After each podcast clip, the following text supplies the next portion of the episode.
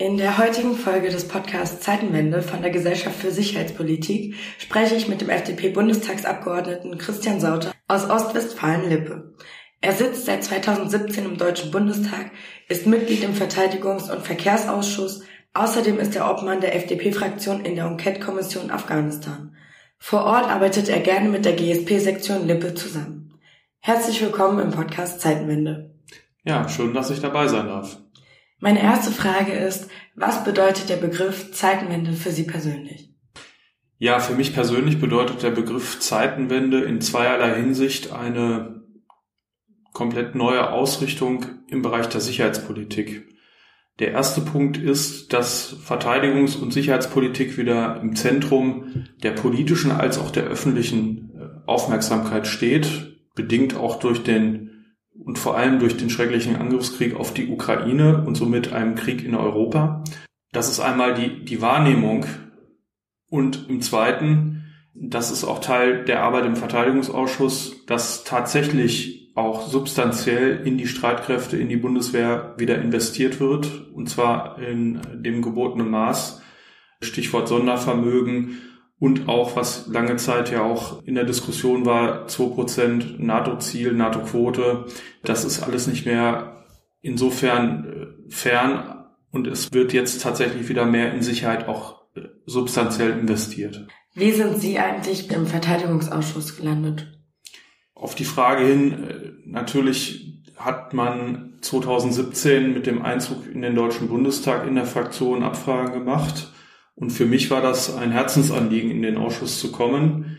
Ich habe meinen Dienst bei der Bundeswehr geleistet, nach dem Studium mich auch wieder für die freiwillige Reservistenarbeit gemeldet, also immer auch einen Bezug zu Streitkräften gehabt, auch vor Ort, ein großer Standort in Augustdorf und insofern auch immer Interesse für Sicherheitspolitik, für Verteidigungspolitik gehabt und insofern habe ich mich dann auch für den Verteidigungsausschuss äh, aktiv entschieden. Und Ihre Berichterstattungen dort liegen bei welchen Themen? Meine Berichterstattung, das bedeutet ja, also die Verantwortlichkeiten innerhalb des äh, Ausschusses äh, liegen da im Wesentlichen im Bereich der deutschen Marine, Streitkräftebasis, Reservisten, Veteranen. Das sind so die, die wesentlichen Berichterstattungen und äh, insofern auch thematisch die Verantwortung für die Ausschusssitzung, aber auch, äh, das ist ja auch der Begriff Berichterstattung, berichte ich dann innerhalb der Fraktion dann auch eben zu diesen Themen. Zum Thema Veteranen fällt mir gerade ein, in diesem Jahr finden ja die Invictus Games in Düsseldorf statt. Was ist das Besondere daran und ist das jetzt tatsächlich das erste Mal außerhalb von Großbritannien, dass die stattfinden? Es ist tatsächlich ein ganz besonderes Ereignis gerade vor dem Hintergrund auch der äh, Themen Einsatz und Rückkehrer und auch eben äh, den entsprechenden Folgen für Soldaten. Wir haben in Düsseldorf somit zum ersten Mal auch in Deutschland die Invictus Games und das bietet auch gleichzeitig zu dem Thema Zeitenwende auch den Anlass, sich wirklich intensiv auch über unsere versehrten Soldaten und auch deren Angehörige zu beschäftigen. Wir haben ja in den Einsätzen jetzt ja, die seit einigen Jahrzehnten laufen, ja auch teilweise schwere Schicksale. Insofern ist das ein ganz besonderes, aber auch positives Ereignis, dass man jetzt das auch in der Gesellschaft, in der Öffentlichkeit hier in Deutschland mit den Invictus Games verbunden, also sportliche Leistung nochmal, das als Botschaft auch jetzt erstmals in Deutschland hat. Wir haben das ja als äh, FDP-Bundestagsfraktion schon in der letzten Legislaturperiode verfolgt. Das kam ja auch aus äh, einer Idee von Dr. Markus Faber heraus, auch in die Fraktion entsprechend. Und äh, das wurde dann auch entschieden. Es wurde auch so entschieden, dass es jetzt entsprechend in diesem Jahr stattfinden wird. Und ich halte das für ein ganz wichtiges Ereignis dieses Jahr. Und alles drumherum, auch das äh, Thema Veteranen, Veteranenpolitik, erlebe ich jetzt, dass es einen ganz anderen äh, Stellenwert bekommen hat. Und ich meine auch zu Recht einen anderen Stellenwert bekommen hat in der politischen Diskussion, aber auch in der gesellschaftlichen Diskussion. Das hat man im Übrigen auch äh, bei gewissen Veranstaltungen jetzt erlebt, wie groß jetzt auch der Zuspruch und auch das mediale Interesse ist. Und ich glaube, das müssen wir sehr deutlich jetzt auch als Chance nutzen, um auch über solche Themen zu sprechen. Das sind ja auch wirklich sehr ernste Themen, aber verbunden jetzt eben mit einem sportlichen Ereignis, mit einem Wettkampfereignis. Und ich glaube, das ist eine sehr gute Botschaft dieses Jahr. Also könnte man im Prinzip auch sagen, dass dann in der Veteranenpolitik gewissermaßen auch eine Zeitenwende stattgefunden hat, dadurch, dass da jetzt ein größeres Bewusstsein entsteht? Ja, das ist durchaus auch gewachsen. Wir haben es auch, auch in dem Bereich erlebt, die da betroffen sind oder sich um Betroffene kümmern. Also es gibt ja da einige Verbände auch. Und es gibt schon eine stärkere Zusammenarbeit und eine stärkere Vernetzung. In der letzten Legislaturperiode hat man sehr viel über Begrifflichkeiten diskutiert. Man hat einen Veteranenbegriff gefunden, der ist sehr weit gefasst.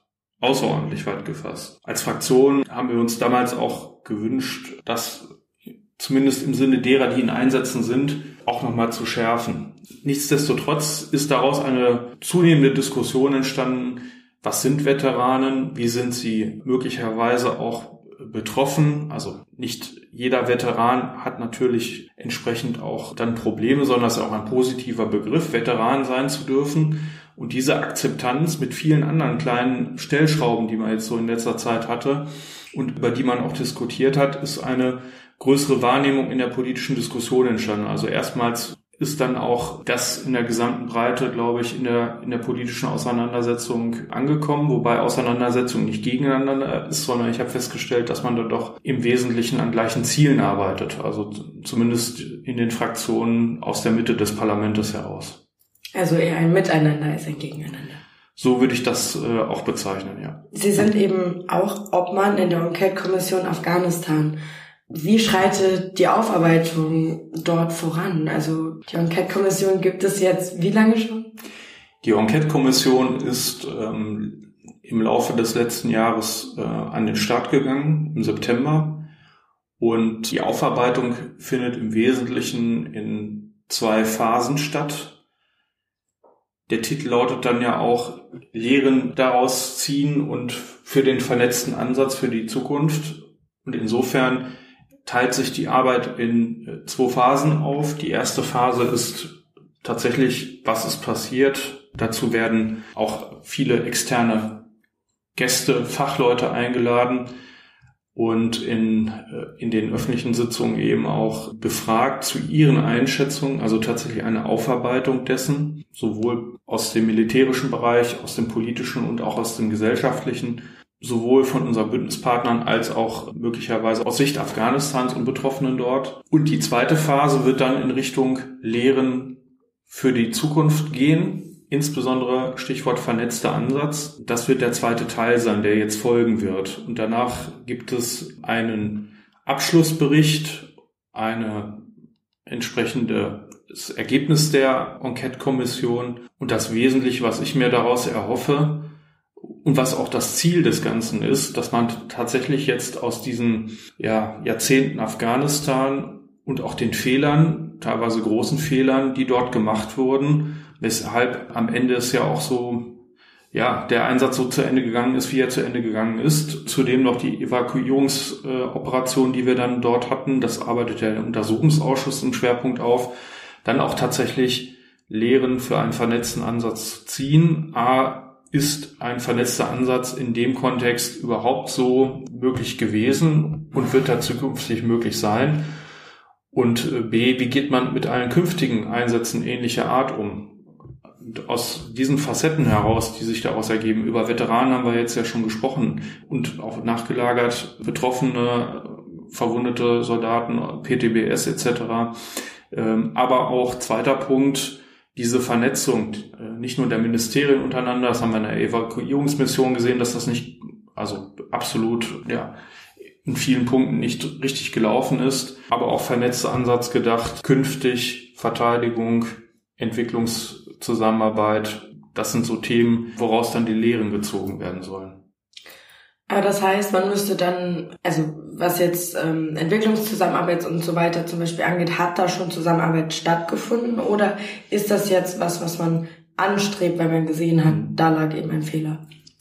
Ja, also ist es zumindest ohne das Ergebnis vorwegzunehmen zu können, jetzt schon absehbar aus den auch den Anhörungen, die wir gemacht haben, dass tatsächlich so eine richtige Vernetzung auch des deutschen Engagements vor Ort. Das hat ja nicht nur Auswirkungen auf Soldaten gehabt und auch zivile Mitarbeiter von ähm, entsprechenden Organisationen, sondern auch tatsächlich auch teilweise enorme Kapazitäten gebunden, auch finanzielle Mittel, die dort eingesetzt wurden, gebunden. Man stellt jetzt auch schon fest, dass also eine richtige strukturelle Zusammenarbeit, eine Vernetzung vor Ort auch der Ziele nicht wirklich stattgefunden hat. In kleineren Bereichen schon, immer mal wieder, aber eine, ich sag mal, eine Gesamtstrategie, die ist so nicht erkennbar. Da kommt man auch zu dem Punkt Evaluation als Beispiel eines Gesamteinsatzes auch was die Mandatierung angeht. Die Koalition hat sich ja vorgenommen, jeden Einsatz jetzt zu evaluieren. Das war eine langjährige Forderung auch der FDP, das zu tun, auch für Afghanistan insbesondere zu tun. Es gab zwar sogenannte Fortschrittsberichte oder sie nannten sich Fortschrittsberichte, die aber tatsächlich keine umfassende Evaluation dargestellt haben. Also mit welchen Mitteln, zu welchen Zielen, mit welchem Ergebnis bin ich in einem solchen Einsatz? Und da gehört auch das Thema Vernetzung dazu. Denn es waren zwar im Schwerpunkt die Bundeswehr dort eingesetzt, wir haben aber auch Polizei und auch Entwicklungszusammenarbeit dort gehabt. Und das ist eben so jetzt so im Laufe der Enquete-Kommission auch die Erkenntnis, dass die, diese Strategie, alle Facetten dort auch zu bündeln und auch eine Gesamtstrategie dann für den Afghanistan-Einsatz zu haben, dass das offensichtlich insbesondere zu Anfang so nicht, äh, nicht vorhanden war. Und das ist offensichtlich auch eines der Gründe, warum sich der Einsatz so entwickelt hat.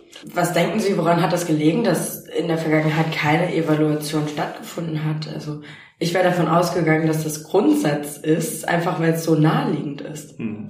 Ja, das äh, gebe ich Ihnen recht. Das äh, ist eine, ist ja auch eine, nicht nur eine Forderung auch der FDP-Fraktion gewesen, sondern auch von Fachleuten, von Sicherheitsexperten gewesen. Nichtsdestotrotz muss man auch sagen, dieser Einsatz, so wie er jetzt dort gewesen ist, ist natürlich auch in seiner Größe auch für die Bundesrepublik auch der erste große Einsatz jetzt dann auch gewesen. Man hat aber politisch zu wenige zielgerichtete Vorgaben gemacht, was man tatsächlich dann auch erreichen will. Also was ist mit Nation Building, was ist, was ist auch der, man sagt das Endstate dann also der Punkt, wie will man Afghanistan dann auch wieder den, den Einsatz dann auch schrittweise beenden? Was soll mhm. dann, welches Ziel soll dann erreicht sein? Und dann top-down gesehen, was sind dann auch Ziele für das militärische Engagement, was ja ein sehr großer Einsatz war, wo äh, ich der Bundeswehr sehr dankbar bin auch, weil sie ja dort wirklich über Jahrzehnte einen hervorragenden Einsatz auch abgebildet haben. Also es ist immer ganz schwierig, zu sagen, das ist alles gescheitert. Nein, es ist nur am Ende als Fazit muss man leider sagen, nicht das erreicht worden, was vielleicht am Anfang auch erwartet wurde in allen Facetten, aber die Bundeswehr trotzdem einen hervorragenden Einsatz gebracht hat das, und auch andere Kräfte auch. Nur die, die Abstimmung untereinander und auch das Ziel, das ist eine politische Frage. Was wollte man in Afghanistan erreichen? Das ist aus meiner Sicht nie klar definiert worden und das führt dann ähm, dann eben auch vor Ort zu solchen Problemen, dass da nicht vernetzt wurde. Übrigens ein Zeichen dafür war es, als die Evakuierungsoperation stattgefunden hat, dass man offensichtlich dort auch, und das, wie gesagt, das arbeitet der Untersuchungsausschuss in Masse auf, ja kaum eine Abstimmung auch der Häuser untereinander hatte, der einzelnen Ministerien. Also wenn das schon nicht funktioniert, ist das schon mal ein, ja, ein schwerwiegender Punkt am Ende auch für diesen Einsatz gewesen. War das auch mitunter der Grund, warum das mit den Ortskräften so kompliziert wurde und dann eben zum Beispiel im Untersuchungsausschuss gelandet ist? Ja, das ist sicherlich eines der Gründe, weil man auch nicht den Überblick darüber offensichtlich im Einzelnen hatte. Wer hat auch tatsächlich für Deutschland dann vor Ort gearbeitet und eben kein umfassendes Bild da gehabt. Das ist ja im, im Sicherheits-, im Militärischen natürlich ein Lagebild ist immer zwingende Voraussetzung für eine funktionierende Operation und äh, das äh, scheint, Stichwort Ortskräfte, auch nicht so zu sein, dass man am Ende schnell alles zusammenfügen konnte, wer dann auch tatsächlich berechtigt als Ortskraft bezeichnet werden konnte und wer nicht und wer für welches Haus gearbeitet hat und wer nicht. Hm. Ich würde dann nochmal das Thema wechseln. Ähm, Sie sagten, Sie sind auch zuständig für Reservisten. Mhm. Wo drückt da aktuell der Schuh? Wie steht es um die Reserve? Ja, die Reserve hat ja nicht nur jetzt im Bereich Zeitenwende, Stichwort Landes- und Bündnisverteidigung, Schwerpunkt wieder eine herausragende Rolle übernommen, sondern auch bereits vorher. Ich möchte mal zwei Stichpunkte nennen. Bekämpfung der Corona-Pandemie im Rahmen der Amtshilfe. Das wäre ohne eine entsprechende Unterstützung auch der, der Reserve, der Reservisten gar nicht möglich gewesen. Und das zweite auch Fluthilfe, Ahrtal und äh, den anderen betroffenen Gebieten auch ein ganz wesentlicher Punkt. Also Reserve spielt eine wichtige Rolle. Spielt es auch in dem Punkt, wenn es um Entlastung im Grundbetrieb der Bundeswehr geht. Und sie wird zunehmend auch wieder vor dem Hintergrund Landes- und Bündnisverteidigung eine große Rolle spielen. Also wir haben ja die unterschiedlichen vor Ort, also über die Landeskommandos dann die örtlichen äh, Reservistenkräfte, Heimatschutzkompanien, äh, beziehungsweise die Landesregimenter, die jetzt aufgestellt werden. Und das wird im Kern auch die Herausforderung sein, jetzt auch für diese Aufgaben genügend Reservedienstposten zu haben. Wir haben jetzt mit der Strategie der Reserve ja das Thema Grundbeorderung auch ähm, jetzt seit einiger Zeit, also dass ähm, Soldaten, die jetzt aus der Bundeswehr ausscheiden, zunächst erstmal grundbeordert sind. Das ist so der eine Punkt. Der zweite Punkt, auch ein wesentlicher Punkt, freiwillige Reserve, die auch im Rahmen äh, der Verbandsarbeit äh, laufen, Reservistenverband, den örtlichen Kameradschaften, die es gibt, die dann auch die Funktion Mittler in die Gesellschaft zunehmend übernehmen, äh, insbesondere seitdem ja auch die Wehrpflicht ausgesetzt ist, um den Kontakt auch eben in die Bundeswehr und zu, also Gesellschaft Bundeswehr zu vermitteln. Das ist also auch ein ganz wesentlicher Punkt. Und das zusammen, die Herausforderungen, die da liegen, eben äh, genügend Leute auch für die Reserve eben zu gewinnen. Und da gehören auch gerade für die beorderten Reservisten andere Modelle, als die es jetzt vielleicht seit der 90, 91 und Rückgang der, der Mannstärken in der Bundeswehr, also Soldatenstärke, später dann auch Frauen.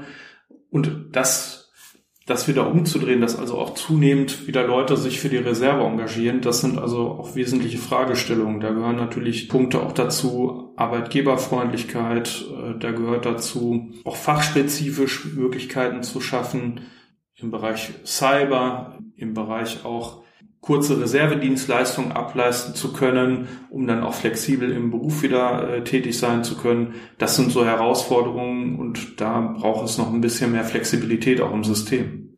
Wie glauben Sie, ist das aktuelle Bild der Bundeswehr und der Reserve in der Gesellschaft? Hat sich das ein wenig gebessert in den letzten paar Jahren?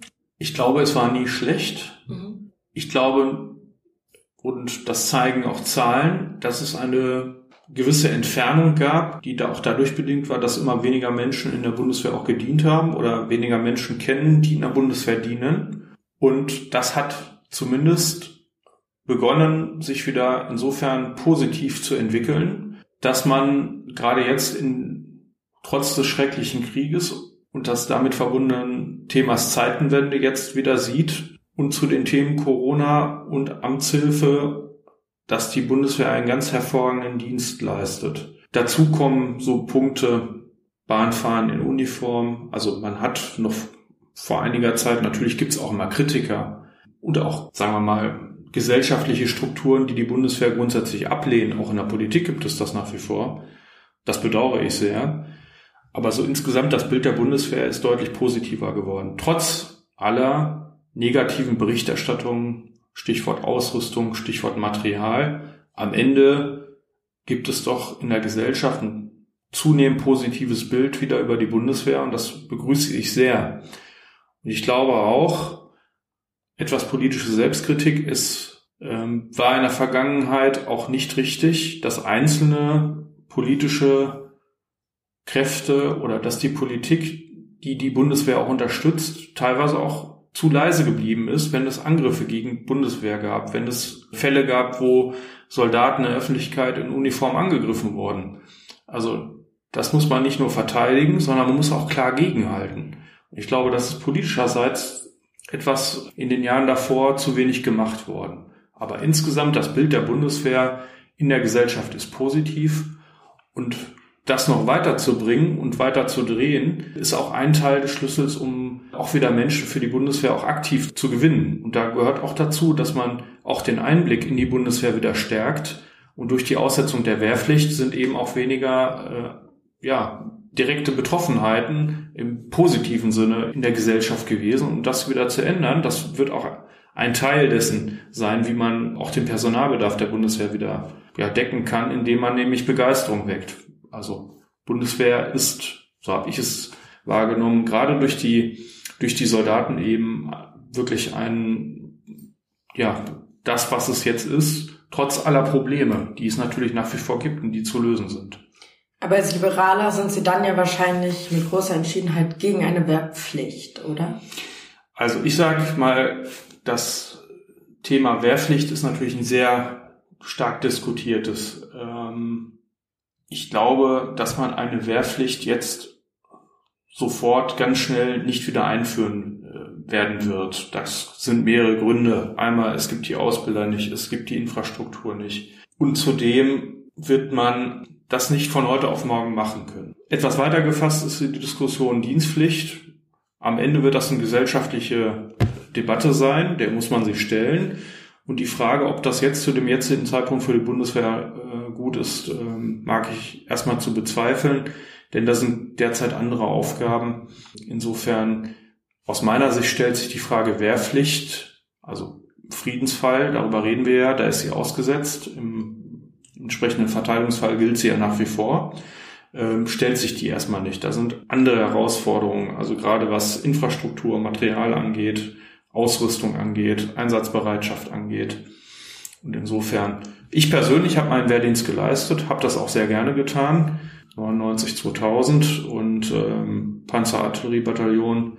Ähm, das ist aber auch eine Erfahrung, die würde ich auch nicht missen. Also insofern, ich habe das damals nicht abgelehnt, aber heute eine Wehrpflicht wieder einzusetzen, da gibt es ganz andere Herausforderungen. Und wir Liberale, um das auf Ihre Frage hinzukommen, haben das Thema Wehrpflicht ja auch in den letzten Jahren immer so gesehen, dass, dass das für uns keine Option ist, dass die Personalgewinnung für die Bundeswehr auch ganz anders funktionieren muss und dass es eher freiwilliger Ansatz sein muss und ein positiver Aspekt sein muss, dass man sich freiwillig eben für den Dienst in der Bundeswehr entscheidet. Alles klar, das klingt doch sehr nachvollziehbar. Dann bedanke ich mich ganz herzlich für Ihre Zeit und sage auf Wiederhören. Ja, auch von meiner Seite ganz herzlichen Dank und wiederhören.